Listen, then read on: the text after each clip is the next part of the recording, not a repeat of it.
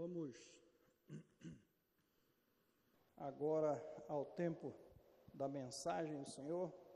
A palavra de Deus será pregada nesse momento.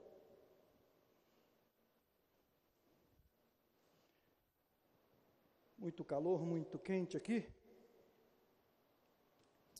A mensagem de hoje tem por título A Perseverança. Quando se fala em persever, perseverança, perseverança, a gente se assusta porque em vários textos na Bíblia te traz uma dúvida quanto à perseverança. Mas quando você tiver um, uma dúvida quanto à perseverança, você pergunta ao seu pastor, que o seu pastor está pronto a te responder sobre isso, tá bom? A perseverança que nós vamos ver aqui talvez não seja aquela que você tenha a dúvida, mas Ainda assim, fica a, fica a sugestão: procure o seu pastor. Se o pastor não souber responder, ele vai pesquisar, ele vai trabalhar em cima daquilo para te trazer a resposta. A perseverança. Romanos capítulo 12, versículo 12, a palavra de Deus diz. Obrigado. A palavra de Deus diz, através do apóstolo Paulo, Regozijai-vos na esperança, não nessa aqui. Essa aqui é a Igreja Batista da Esperança, mas você vai regozijar na esperança de Cristo. A igreja fica quando a palavra de Deus é lida? Oh, glória! Regozijai-vos na esperança Sede pacientes na tribulação, na oração perseverantes. Regozijai-vos na esperança, sede pacientes na tribulação, na oração perseverantes. Vamos orar. Pai Santíssimo e Celeste, queremos te louvar pelo teu grande amor para conosco. Obrigado, Deus amado, também pelo privilégio que nós temos de podermos nos reunir aqui como igreja, Podemos abrir a tua palavra, seja ela em praça pública, nas ruas ou dentro dos templos, podemos ler, ponderar sobre ela com liberdade. Obrigado porque o Senhor tem nos dado esse privilégio ainda aqui no país em que vivemos.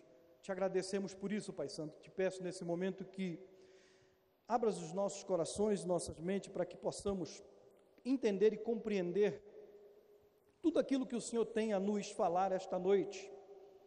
Então, Deus amado, eu também te peço a tua unção sobre a minha vida, para que a tua palavra ela possa ser explanada ao teu povo com liberdade. Obrigado, Senhor, por tudo eu te agradeço. No nome santo do nosso Senhor e Salvador Jesus Cristo.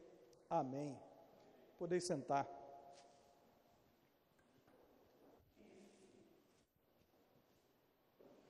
Eu estou suando mais do que se eu estivesse no Rio de Janeiro. Eu acho que é temporal que vem aí. Muito bem. Perseverar. Perseverar é continuar. Perseverar é manter-se firme em um propósito, em uma atitude. Quem de nós nunca perseveramos?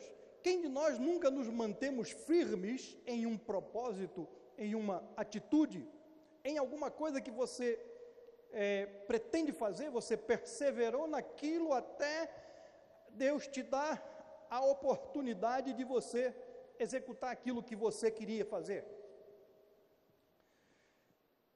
Sem perseverança, alcançamos poucas coisas na nossa vida, não é? Alcançamos pouquíssimas coisas em nossa vida sem a perseverança. Mas quando perseveramos, conseguimos então atingir o nosso objetivo. A perseverança ela se resume em dizer que quem espera perseverando sempre alcança. Quem espera perseverando sempre alcança, porque tem aqueles que querem alcançar, mas querem ficar só esperando, sem perseverar, não é? Sem continuar, sem manter-se firme naquele propósito. E o que acontece? Será que eles conseguem alcançar? Mas então nós resumimos ela dizendo assim: quem espera perseverando, sempre alcança. Por quê? Sem perseverança, o homem não cresce na salvação. Sem perseverança, o homem não cresce na salvação. Quando eu falo em homem aqui, eu quero falar em homem no geral, no sentido geral, abrangendo a criação, homem e mulher. Tá bom? Quando eu me refiro a homem aqui, a criação de Deus. Deus fez homem e fez mulher, macho e fêmea. Então, sem perseverança, o homem não cresce na salvação. A palavra perseverar, ela vem do grego proscartério. Proscartério. Implica na intensificação da força e persistência da devoção. Ou seja, uma devoção persistente. Algo que você busca pertinentemente. Com pertinência. Isso quer dizer que devemos ser fortes na nossa dedicação à oração, fazendo dela uma propriedade inadiável. O que, que é uma propriedade inadiável? Algo que você se apossa e que você não adia de forma nenhuma. Ou seja, a oração você não adia. Você levanta pela sua pela manhã, a primeira coisa que você faz é conversar com Deus.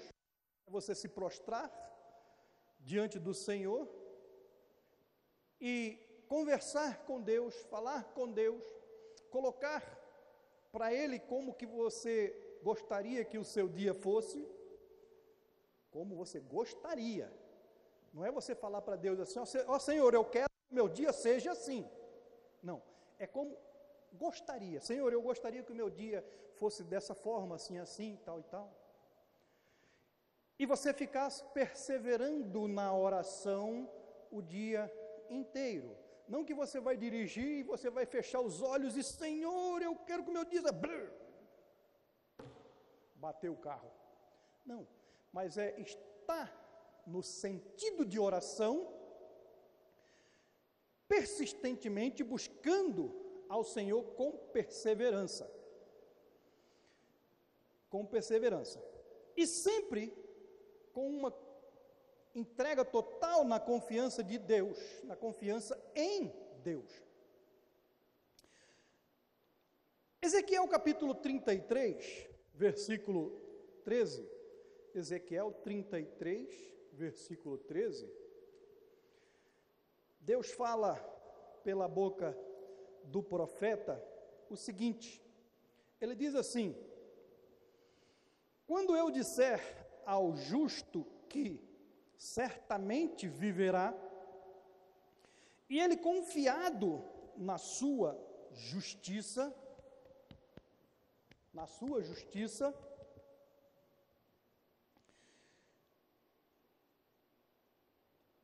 praticar iniquidade, não me verão a memória todas, não me virão à memória todas as suas justiças, mas na sua iniquidade que pratica, ele morrerá. Na sua iniquidade que pratica, ele morrerá. O profeta aqui está enfatizando aos seus ouvintes mais a justiça de Deus do que a sua misericórdia nesse pedacinho. Confiar na nossa própria justiça para nos salvar é confiar em trapos de imundícia, como disse o profeta Isaías. É confiar em trapo de imundícias. E você sabe o que é trapos de imundícia? Para aqueles que não sabem, é aqueles trapos que os leprosos enrolavam suas feridas e quando eles trocavam aquilo, ficava em petição de miséria, ficava algo podre que era jogado fora. Tá? Isso é trapo de imundícia. É a mesma coisa que confiarmos na nossa própria justiça, ou seja, na força do nosso próprio braço. O versículo 14 e o versículo 15, Deus ainda diz assim: Quando eu também disser ao perverso, quando eu disser, também disser ao perverso, certamente morrerás. Se ele se converter do seu pecado e fizer juízo e justiça, e restituir esse perverso o penhor e pagar o furtado, e andar nos estatutos da vida, e não praticar a iniquidade, certamente viverá, não morrerá. Deus faz aqui um equilíbrio da transmissão da sua mensagem ao povo. Ele diz que, no versículo 13: Quando eu disser ao justo que certamente viverá e ele confiado na sua justiça praticar a iniquidade, não viverão a memória todas as justiças, mas a sua iniquidade que pratica, ele morrerá. Então Deus aqui ele faz uma, é, um equilíbrio da transmissão da mensagem que ele passou ao profeta para o povo. Só um minutinho, não está muito alto esse microfone para vocês? Está alto aí? Tá bom? Tá bom aí para vocês? Então tá ok, muito bem. Então, o profeta aqui faz esse equilíbrio da mensagem que ele deu ao povo através do profeta Ezequiel. A salvação muda o coração do ser humano, o coração do homem, e o leva a uma total confiança e obediência em Deus. Quando Deus manda que a sua palavra seja anunciada pela boca do profeta, ele quer que o seu povo a ouça e a ouça com atenção que o seu povo abra os ouvidos para que a palavra que Deus vai transmitir possa ser entendida, possa ser compreendida. Pois a sua palavra, quando ouvida atentamente, penetra no coração do ser humano, transformando aquela vida por completo. Sabe por que muitas pessoas às vezes se desviam quando estão indo, é, ah, estou na igreja e tal, de repente se desvia, de repente vai para o mundo novamente, vai cuidar de outras coisas, vai pescar, né? Como Pedro falou, ah, eu vou pescar. Vai pescar e deixa de lado a palavra de Deus. É porque ele não abriu os ouvidos para ouvir e entender completamente a palavra de Deus. A palavra de Deus não foi ouvida, então não entrou e penetrou no coração daquele ser humano, daquela pessoa. Hebreus capítulo 12, capítulo 4, versículo 12, Hebreus capítulo 4, versículo 12. O escritor de Hebreus, ele vai dizer assim: Porque a palavra de Deus é viva e eficaz, e mais cortante do que qualquer espada de dois gumes, e penetra até ao ponto de dividir alma e espírito, juntas e medulas, e é apta para discernir os pensamentos e propósitos do coração. Aí entra aquela questão de perseverança você tem aquela dúvida lá, oh, mas caramba, peraí, se perseverar até o fim será salvo. É outra coisa. É outra coisa, isso quer dizer outras coisas. Nós estamos falando aqui de uma coisa. Tá? Então quer dizer que a palavra de Deus, ela penetra, ela fura que nem uma espada de dois gumes, de ponte aguda, dividindo entre células, nervos, ossos e tudo mais, e ela vai penetrando no coração do homem, penetrando no coração do ser humano. A palavra de Deus é mais eficiente que qualquer instrumento de corte humano que o homem possa fazer. Mais eficiente. É um poder dinâmico e ativo que age constantemente na vida das pessoas, interferindo nas áreas mais profundas da sua personalidade. É por isso que quando você vê uma pessoa que era completamente do mundo, uma pessoa que era completamente largada nas drogas, nas bebidas, no alcoolismo, né?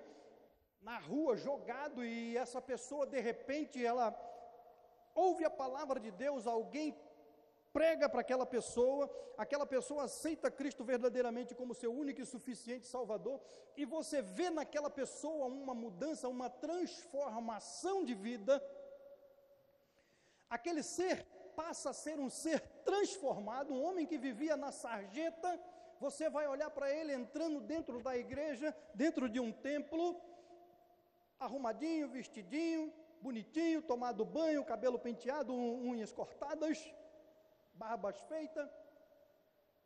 E você vai ver o que naquele homem? A transformação. Você vai ver a mudança que a palavra de Deus ela faz no ser humano quando ela realmente penetra no fundo do coração.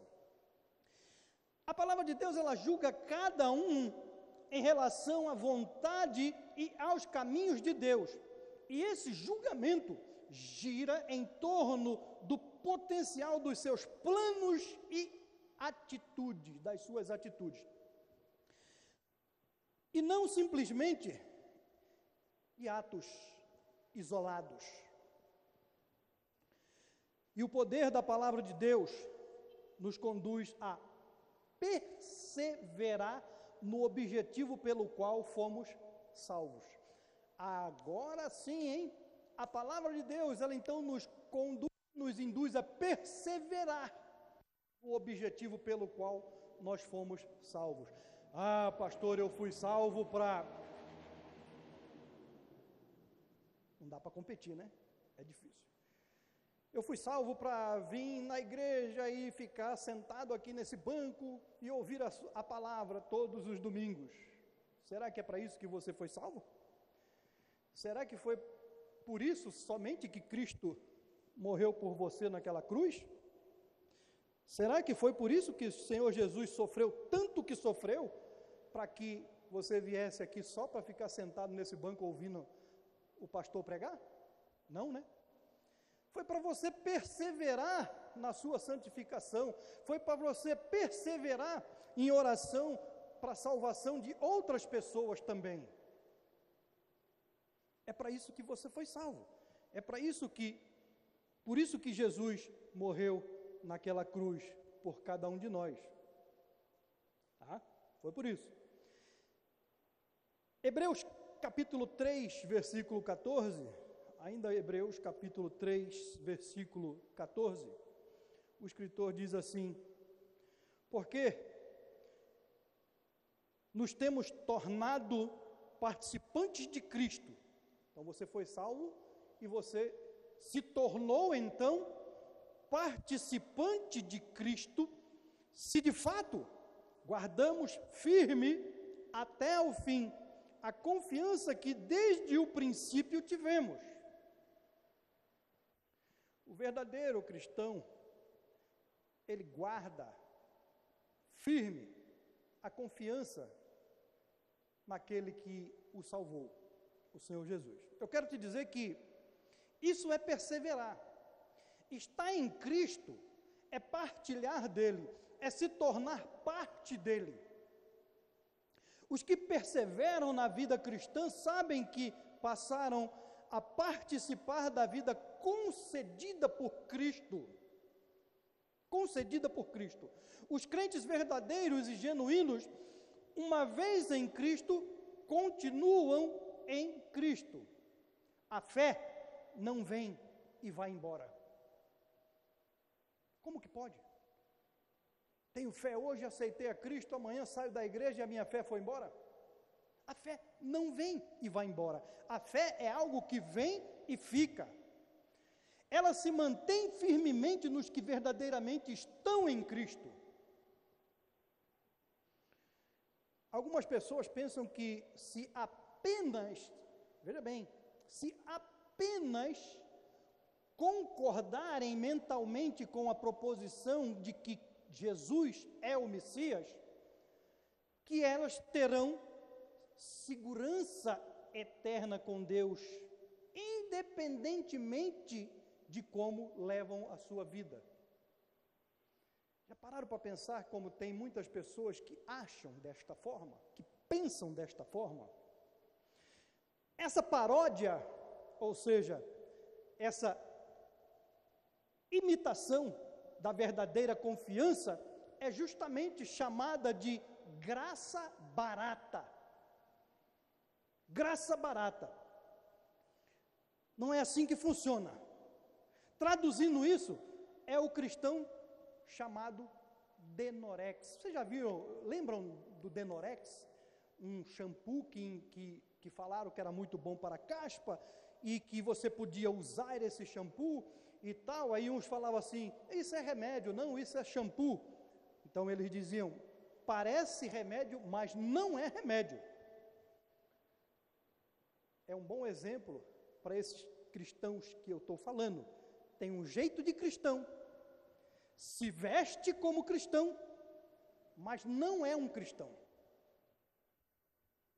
É? Não é um cristão.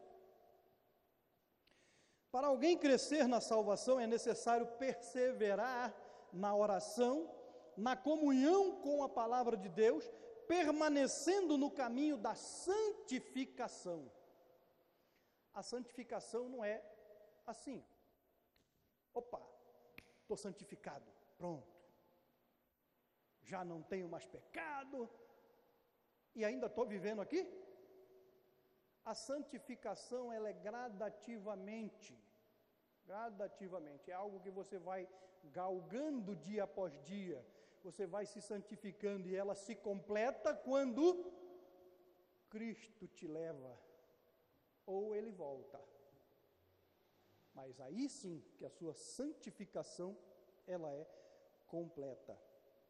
Então, para alguém crescer na salvação, é necessário perseverar na oração, na comunhão, da, na comunhão com a palavra de Deus, permanecendo no caminho da santificação. Amém ou não? Poucos concordaram comigo, amém ou não? Opa, tem mais gente agora. O que mais? O que mais? Podemos falar da perseverança. O cristão deve perseverar na fé. Vamos em Atos capítulo 14, versículo 21 e 22. Atos capítulo 14, versículo 21 a versículo 22. 14, 21 e 22. Aqui o, o apóstolo Paulo, ele foi apedrejado na Antioquia e, e em Icônio por pregar o Evangelho. Aquele povo apedrejou ele e ele teve que sair daquela cidade. Né? E, e ele então, indo para outra cidade, junto com Barnabé, ele pegou e foi para Derbe.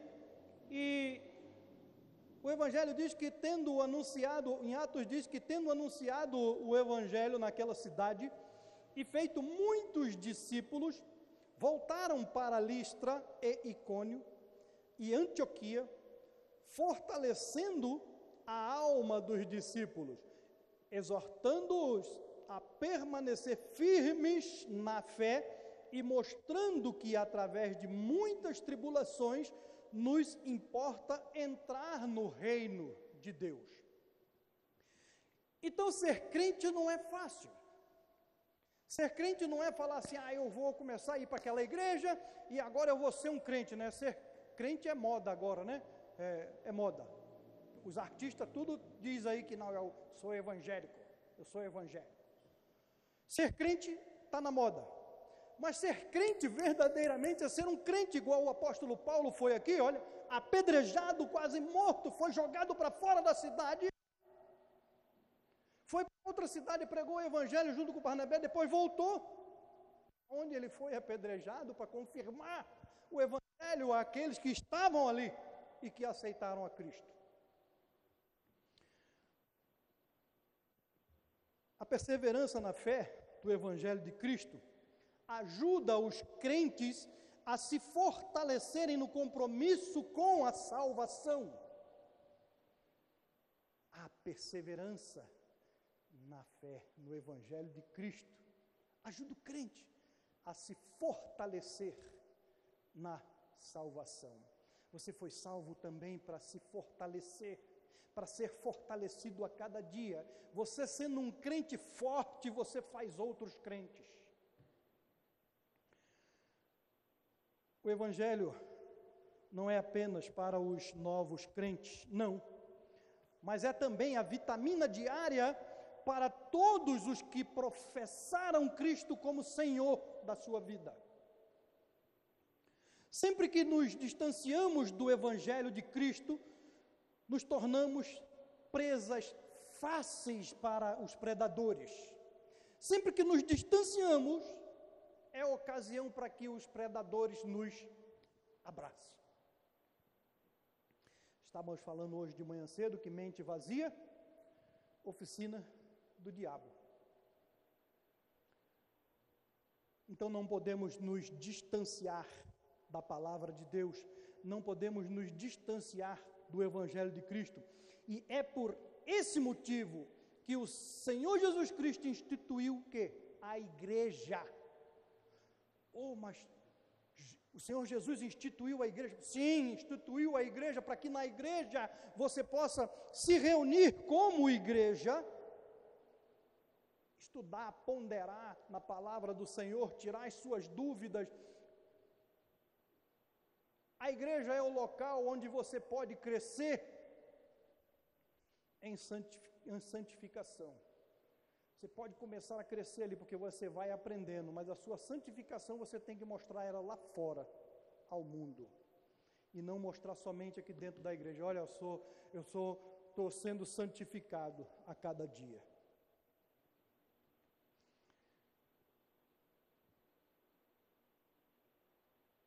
No entanto, os crentes devem esperar por tempos difíceis também.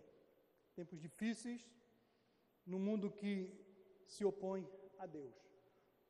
O mundo não é um mundo que é agradável a Deus ou que queira abraçar a, a, palavra de Deus. O mundo odeia a palavra de Deus. O mundo se opõe ao Senhor. O caminho para o reino de Deus implica em negarmos a nós mesmos e tomarmos a nossa cruz. Tomarmos a nossa cruz. Muitas vezes o seguir Jesus torna-se um peso na vida de muitas pessoas, né? Muitas vezes, seguir a Jesus, ah, mas é muito complicado. Seguir a Jesus, eu não posso ir no bar tomar uma cerveja. Ah, seguir a Jesus, eu não posso é, fumar um cigarrinho. Ah, seguir a Jesus, eu não posso isso ou aquilo. Se você fez um propósito com Deus de salvação, você tem que abandonar, você tem que deixar todas as coisas que o mundo te oferece.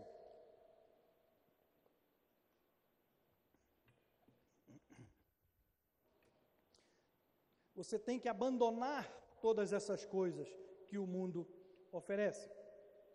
Mas por que então essas pessoas dizem isso? Porque querem viver a vida que o mundo oferece e ao mesmo tempo servir a Jesus. Ou seja, eles querem fazer as duas coisas ao mesmo tempo, né? Ir lá no campo, bater o corner, o escanteio e cabecear ao mesmo tempo. A Bíblia diz que em Mateus capítulo 6, versículo 24, a palavra de Deus diz assim: Jesus fala no Sermão do Monte, capítulo 6, versículo 24, ele diz assim: Ninguém pode servir a dois senhores porque há de aborrecer-se de um e amar ao outro, ou se devotará a um e desprezará o outro. Não podeis servir a Deus e às riquezas. Em algumas traduções diz a mamon. Mas é, qualquer outra coisa que você coloque no lugar da riqueza é algo que você está servindo a Deus e essa outra coisa. Não precisa ser a riqueza somente, tá? O seguir a Jesus é algo revestido de muitas responsabilidades. Deus exige daquele que o busca fidelidade total, fidelidade completa. O compromisso com Jesus impõe a proclamação da fé. Cristo chama as pessoas para viverem no centro do reino de Deus. Ele não aceita uma entrega pela metade. Ele não aceita que você vai lá e se entregue pela metade. Como quando sempre cantamos aqui, tudo entregarei. Sim, por ti, Jesus bendito, tudo deixarei. Por que você canta isso aqui e não faz na prática? Se tudo deixarei ou tudo entregarei, eu tenho que entregar, eu tenho que deixar. Né? Cristo chama as pessoas para viverem então no centro do reino de Deus. Lucas capítulo 9, o versículo é o 57 até o 62. Lucas capítulo 9, versículo 57 até o 62 ele vai dizer assim: Indo eles caminhando, fora alguém lhe disse: Seguir-te-ei para onde quer que fores. Mas Jesus então lhe respondeu: As raposas têm seus covis, e as aves do céu ninhos, mas o filho do homem não tem onde reclinar a cabeça. Aí veio um outro e disse para Jesus: Jesus disse àquele outro, perdão, segue-me. E ele, porém, respondeu: Permite-me ir primeiro sepultar meu pai? Mas Jesus insistiu: Deixa os mortos o sepultar os seus próprios mortos. Tu, porém, vai e prega o reino de Deus. Outro lhe disse: Seguir-te-ei, Senhor, mas deixa-me primeiro despedir-me dos de casa. Mas Jesus lhe respondeu: Ninguém que tendo posto a mão no arado, olha para trás, é apto para o reino de Deus. Em suma, quer seguir a Jesus?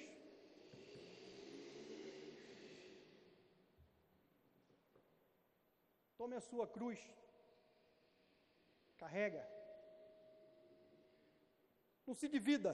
Quero servir a Jesus, mas quero também fazer outras coisas. Quero servir a Jesus, mas quero ir no pagode. Quero ir na escola de samba desfilar, lá na, na Marquês de Sapucaí ou na, no Sambódromo. Quero servir a Jesus, mas Vou ali na, na festa de junho. Sorocaba tinha, agora não tem mais, é Votorantim. Vou lá em Votorantim e vou comer aquelas comidas que foram oferecidas para os ídolos, que são os sãos que eles comemoram lá. Eu quero te dizer que trabalhar para o reino de Deus requer consagração total e dedicação absoluta. Até mesmo a dedicação à família não deve nos impedir de fazer a vontade de Deus. Jesus nos diz em Mateus, capítulo 10, versículo 37 a 38. Mateus 10, 37 a 38, Jesus vai falar assim: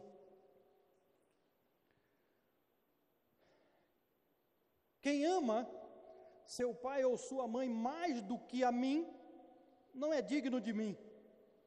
Quem ama seu filho ou sua filha mais do que a mim, não é digno de mim. E quem não toma a sua cruz e vem após mim, não é digno de mim. Jesus não está dizendo aqui que você deve abandonar sua família, largar sua família ou fazer qualquer coisa parecida, não. Ele está dizendo que você deve amar mais a Ele, amar a, de, a Jesus e a sua família. Como que diz o mandamento? Amarás ao teu Deus de todo o teu coração, de toda a tua alma, de todo o teu entendimento. E o segundo, igual a esse, é amar o teu próximo como a ti mesmo. Quem é o teu próximo? A tua família. Quem é o teu próximo? Teu vizinho. Quem é o teu próximo? Seus irmãos da igreja. Quem é o teu próximo? Tá? Vai enumerando os teus próximos. Vai enumerando os teus próximos. Mas em primeiro lugar na sua vida tem que estar Jesus. Tem que estar Deus, porque Jesus é Deus.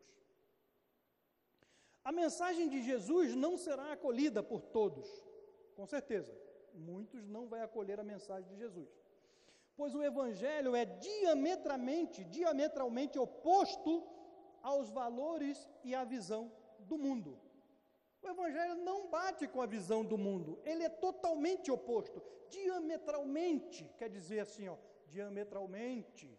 O evangelho está aqui e o mundo, a, a visão do mundo está aqui ele não vai bater a mesma coisa, igual. Né?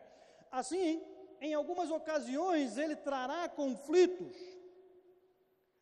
Seu chamado inverte as prioridades do mundo, de tal modo que Deus ele deve assumir o primeiro lugar, até mesmo nos relacionamentos familiares. No entanto, devemos perseverar no amor de Deus Pois, amando a Deus, como eu falei no mandamento, amando a Deus, amaremos também o nosso próximo, pois é o que o Evangelho de Cristo nos ordena. E esse mandamento, Jesus repetiu ele, Mateus capítulo 22, versículo 37 e 39.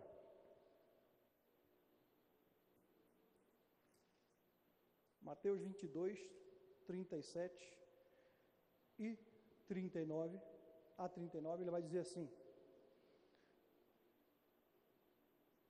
é intitulado de O Grande Mandamento, né? Então alguém chegou para ele e perguntou, mestre, qual é o grande mandamento da lei? Jesus respondeu para ele dizendo assim: ó, Amarás o Senhor teu Deus de todo o teu coração, de toda a tua alma e de todo o teu entendimento. Este é o grande e primeiro mandamento grande e primeiro mandamento, não existe outro. Não existe outro grande e primeiro mandamento.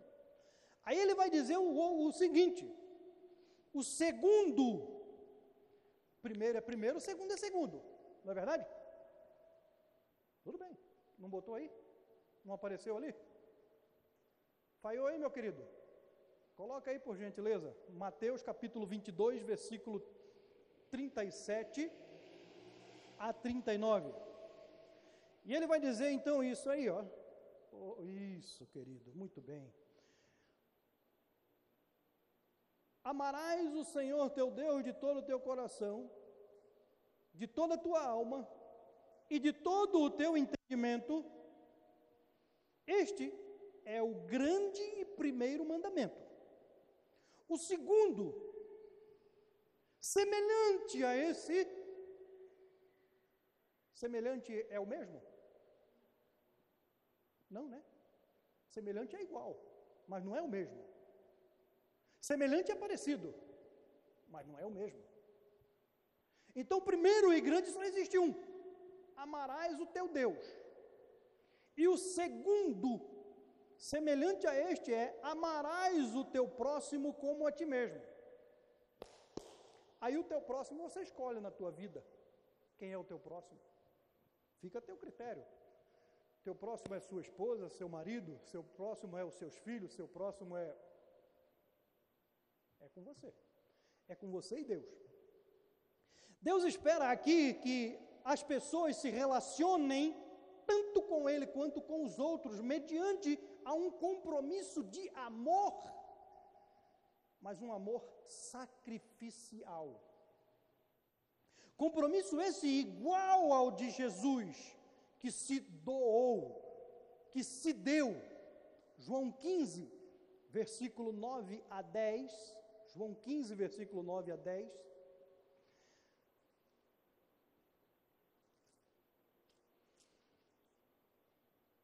No Evangelho de João, Jesus vai dizer assim: Como o Pai me amou, também eu vos amei. Permanecei no meu amor, se guardardes os meus mandamentos, permanecereis no meu amor.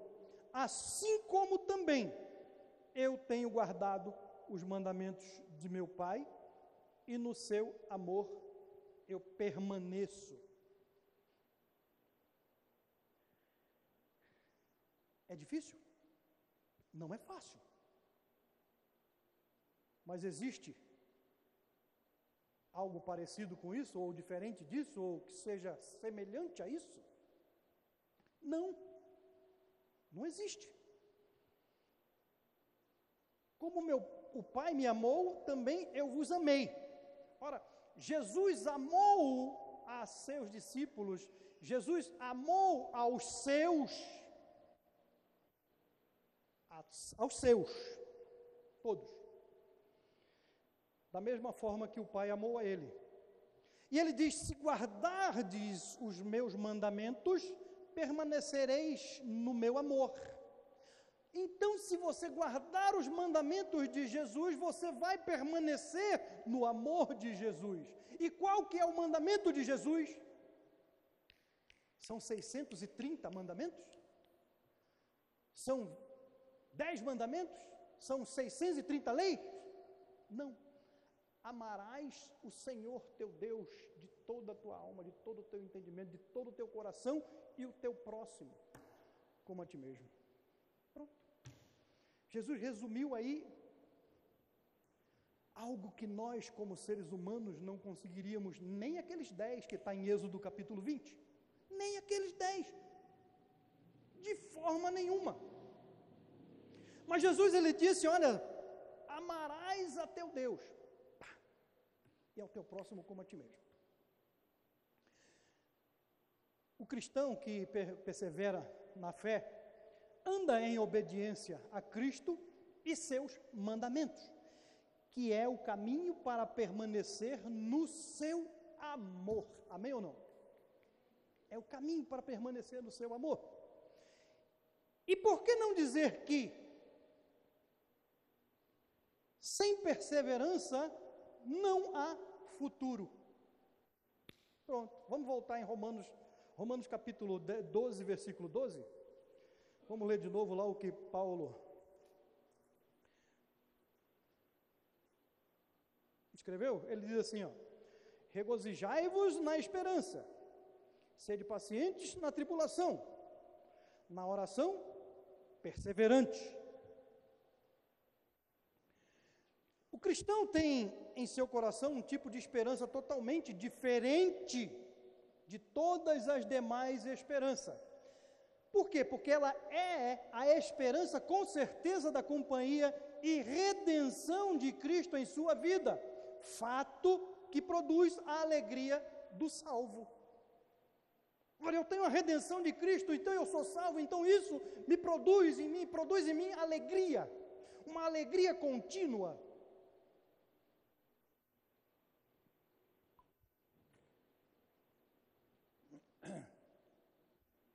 Devemos perseverar com coragem e certeza da vitória, porquanto a aflição, especialmente para os cristãos neste mundo,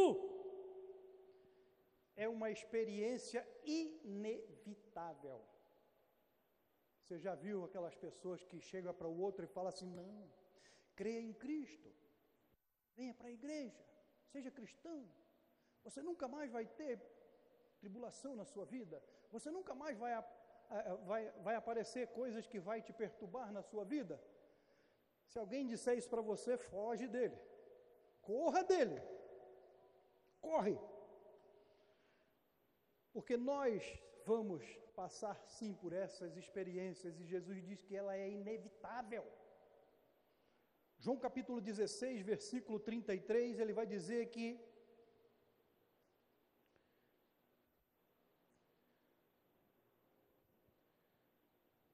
Estas coisas vos tenho dito que para que tenhais paz em mim. Então Jesus disse várias coisas, é, numa palavra de despedida dele ali naquele momento, coisas que, que alegravam os discípulos, animavam os seus discípulos. Então ele disse essas várias coisas ali. Mas em um determinado momento ele disse assim: Olha, no mundo passais por aflições mas tem de bom ânimo, eu venci o mundo. Ele não disse, olha, no mundo vocês não mais passarão por aflição. Ele não disse isso, disse? Não, não disse. Ele disse: No mundo passareis por aflições, mas tem de bom ânimo. Eu venci o mundo. Então ele está dizendo que nós também vencemos o mundo. Aí eu até brinquei e falei com o Paulo hoje de manhã cedo, é Paulo, mas Jesus era Deus, né? Jesus é Deus, né? Perseverar na fé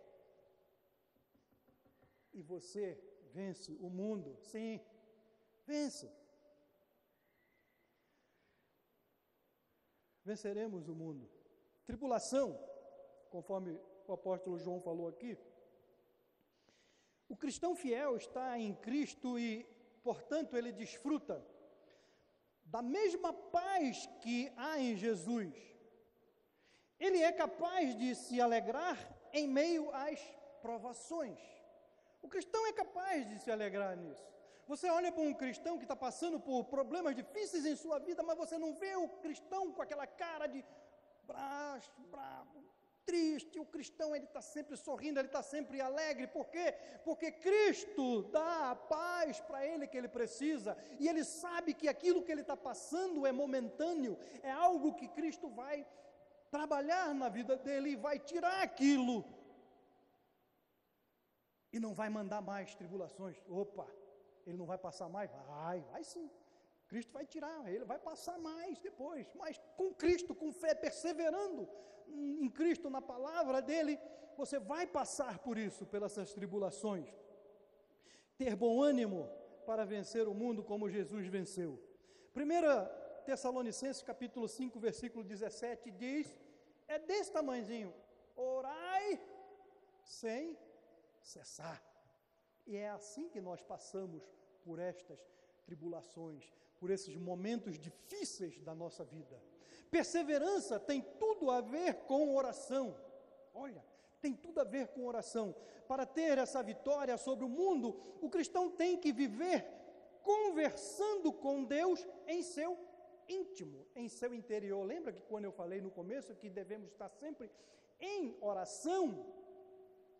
É que há aquele momento em que você se prostra diante de Deus no seu quarto, fecha seus olhos e ora ao Senhor, mas há aqueles momentos também que você não pode fechar o olho, senão você vai tropeçar e vai cair, você vai bater o carro. Mas você está em oração com o Senhor nesse momento. É, é o momento em que você conversa com Deus diretamente. Esse conversar não é uma reza ou um mantra repetitivo, mas um perseverar com coragem e certeza de uma vitória futura. Tiago capítulo 1, versículo 25. O apóstolo Tiago vai dizer assim, ó: Mas aquele que considera atentamente na lei perfeita, lei da liberdade, e nela persevera, não sendo ouvinte negligente, mas operoso praticante, esse será bem-aventurado no que realizar. Ou seja, terá alegria naquilo que realizar. A revelação chama as pessoas a um compromisso. O verdadeiro entendimento da palavra de Deus produz nas pessoas que a entende novos comportamentos e atitudes. Sem tal compromisso, não temos identidade pessoal com Cristo. Sem esse compromisso, não se tem a identidade pessoal com Cristo. Deus quer que tenhamos liberdade. Porém, falta de imperativo não é liberdade. Falta de lei é confusão, é falta de direção. O povo de Deus só encontra direção para a sua vida quando está em total prática dos ensinamentos de Deus. Ora, o que adianta eu aprender se eu não pratico? Se eu não pratico, é melhor nem estar entendendo o que a palavra de Deus me ensina, porque eu tenho que praticar aquilo que eu aprendo. Eu quero te dizer que o apóstolo Tiago, aqui no momento, ele fala aqui em lei perfeita, lei da liberdade. Essa é a lei de Cristo. Gálatas 5 e 1. O apóstolo Paulo ele vai dizer assim, ó, em Gálatas capítulo 5, versículo 1: Para a liberdade foi que Cristo nos libertou. Permanecei, pois, firmes e não vos submetais de novo a jugo de escravidão. Não submetai de novo ao jugo de escravidão. A palavra liberdade aqui revela a nossa total independência do jugo da lei. Sabe, lá no regime da lei judaica, o povo viveria num total emaranhado, ou vivia num total emaranhado pelos poderosos laços das exigências rigorosas das leis judaicas, a fim de conseguir o favor de Deus. Olha, sabe aquele monte de leis, aquelas coisas lá, aqueles emaranhados de, de leis que eles tinham que, que cumprir, a fim de obter um favor de Deus? Era terrível, né? No entanto, o cristão tem o favor de Deus pela graça do Senhor Jesus Cristo. E podemos gozar dessa liberdade que a nós é oferecida. Jesus oferece essa liberdade para aquelas as pessoas que ainda não a têm, ou seja, aqueles que ainda não creram no Senhor Jesus. Ele oferece essa liberdade. Ele dá essa liberdade gratuitamente, é um dom gratuito. Você não precisa comprar, você não precisa lutar para ter com as forças do seu braço. Não! O ser humano só precisa crer no Senhor Jesus. O, cre... o, ser humano só precisa aceitar o sacrifício que o Senhor Jesus fez na cruz, para ele poder gozar dessa liberdade que Jesus oferece. Não para que por ela façamos o que nos convém. Essa liberdade ela não nos permite, ou seja, não é para que nós façamos aquilo que, que nos convém, né? aquilo que é para mim, tá? Mas é, essa liberdade é para que nós possamos trabalhar para o Senhor Jesus, ganhar mais almas para Cristo.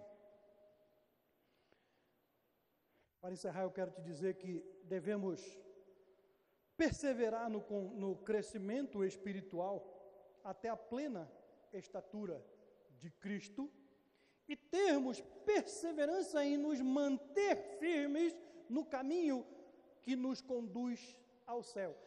Perseverando na fé, na oração, para que aqueles que ainda não tiveram o encontro pessoal com o Senhor Jesus Cristo, que eles possam vir a ter que eles possam vir a ter, pois o dia de sua volta está próximo. O dia da volta do Senhor Jesus está próximo. Não tarda, não demora. O Espírito Santo de Deus nos concede a liberdade de entrarmos na presença do trono da graça de Deus para que possamos interceder por todos. Interceder por todos sem exceção.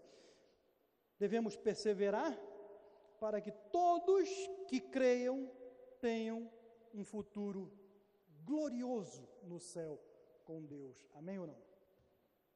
Vamos ficar de pé mais uma vez, vamos cantar o, mais um, um louvor, o louvor número 14.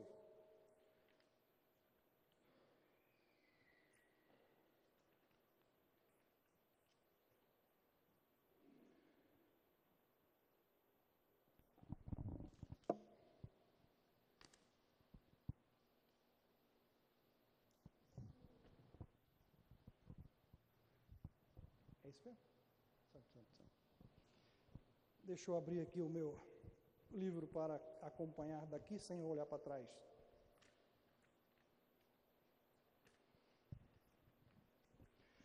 Vamos cantar a esse nosso Deus Santo. Santo, Santo, Santo, Deus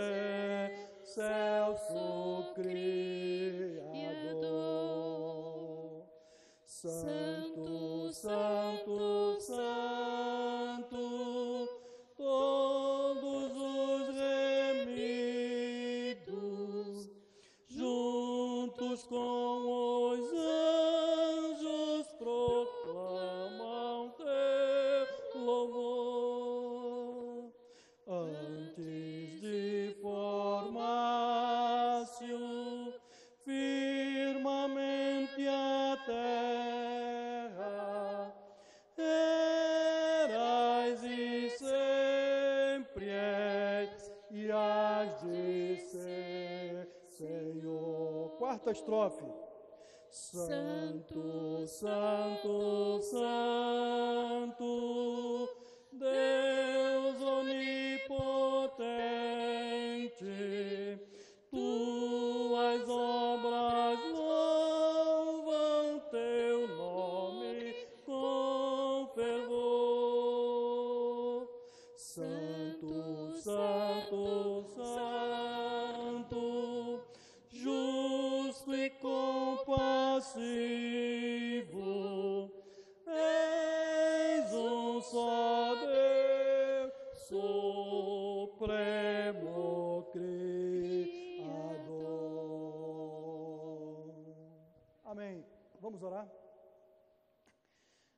Pai Santíssimo e Celeste, queremos te agradecer pelo privilégio que tivemos de ouvir a tua palavra. Obrigado, Pai, pelo teu cuidado para conosco. Obrigado, Senhor, porque o Senhor nos trouxe até aqui para que a tua palavra fosse proferida ao teu povo esta noite. Peço, Deus, nesse momento, ah, que nos despeça com segurança para os nossos lares, que possamos estar aqui novamente quando a tua casa de oração estiver aberta, para que possamos, juntos como igreja, te louvar, glorificar o teu santo e soberano nome. Obrigado, Senhor. Te agradecemos e te suplicamos as tuas bênçãos no nome santo do nosso Senhor e Salvador Jesus Cristo. Amém. Recebe as bênçãos. Que o grandioso amor do Deus Pai, a graça remidora do Deus Filho e a consolação do seu Santo Espírito seja sobre o seu povo nessa terra, hoje e sempre, até a volta de Cristo. E a igreja diz: Amém. Poder sentar através de uma oração silenciosa. Estamos despedidos. Eu acho que lá atrás temos um chazinho ou um cafezinho. Aí podemos conversar um pouco e tomar um cafezinho.